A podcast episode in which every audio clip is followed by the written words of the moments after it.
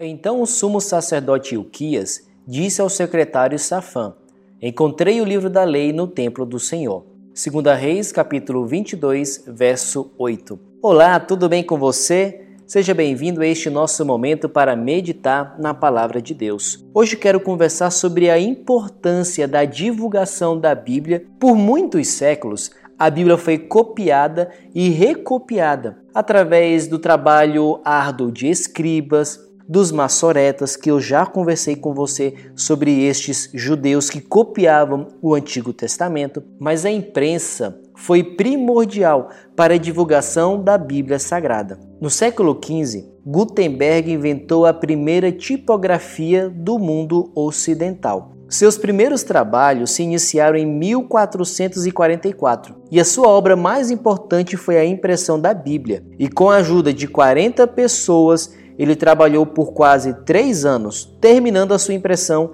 em 1456. Existe uma história cômica, porém verdadeira, de que o rei Carlos VII da França e o arcebispo de Paris se encontraram um dia e estavam contando de um exemplar de uma Bíblia que eles acabaram de adquirir. Quando eles compararam as duas Bíblias e eles perceberam que eram iguaizinhas, eles acharam que aquilo era obra do diabo. Mandaram então prender um dos sócios de Gutenberg que vendeu a Bíblia para os dois, que depois teve que explicar como que conseguiram produzir duas Bíblias parecidas. Até então, isso era desconhecido para as pessoas da época. Apesar da imprensa ter barateado muito o valor de uma Bíblia, ainda era muito caro adquirir uma. Isso começou a mudar a partir da história de uma menininha que nasceu em 1785 no país de Gales. O nome dela? Mary Jones. Ela amava a Bíblia, a palavra de Deus. E quando ela ia à igreja com a sua mãe, ela ouvia a palavra e ela gostava muito. Poucas pessoas no século XVIII sabiam ler. Um pastor chamado Thomas Charles criou uma pequena escola a 3 quilômetros da casa de Mary. Assim, Mary foi a esta escola para aprender a ler ela tinha um desejo muito forte no seu coração de ter a sua própria Bíblia. Ela trabalhava com costura e outras atividades, até que depois de alguns anos conseguiu juntar sete shillings e meio para comprar a sua Bíblia. Mas a Bíblia era muito escassa. Ela descobriu que em uma outra cidade, a cerca de 40 quilômetros de onde ela morava, ela poderia adquirir uma Bíblia com o pastor Thomas. Ela saiu da sua casa e foi caminhando. Quando se encontrou com o pastor e disse que queria adquirir uma Bíblia, ele falou que infelizmente só tinha três exemplares e não poderia vender para Mary Jones. Ela contou a sua difícil história para o pastor, que se comoveu e disse: Minha filha, não posso mandar você para casa sem uma Bíblia, que outro fique sem.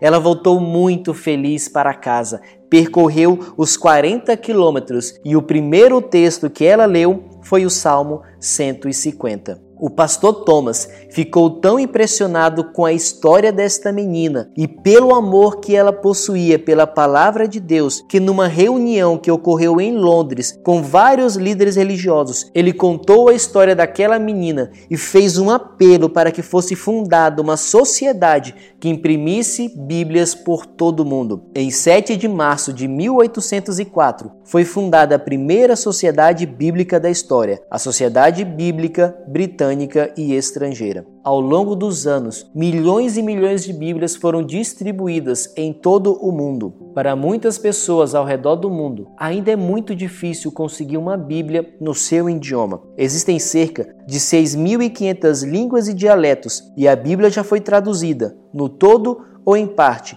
para 2.426 idiomas. Destes, somente 429 possuem a Bíblia completa. Um outro grupo muito importante na distribuição da palavra de Deus são os Gideões Internacionais, uma organização fundada em 1 de julho de 1889 que ajuda a distribuir a Bíblia gratuitamente ao redor do mundo. Nós precisamos valorizar a Bíblia, a palavra de Deus que temos fácil acesso em nosso idioma e orar para que a Bíblia seja disponibilizada e traduzida para a maior quantidade de pessoas, para que todos possam ter acesso à palavra revelada de Deus. Obrigado, Deus e Pai, porque temos acesso a muitas traduções da Bíblia em nosso idioma, a preço acessível. Por favor, Senhor, oramos para que muitas pessoas possam conhecer a tua palavra no seu idioma. Oramos em nome de Jesus.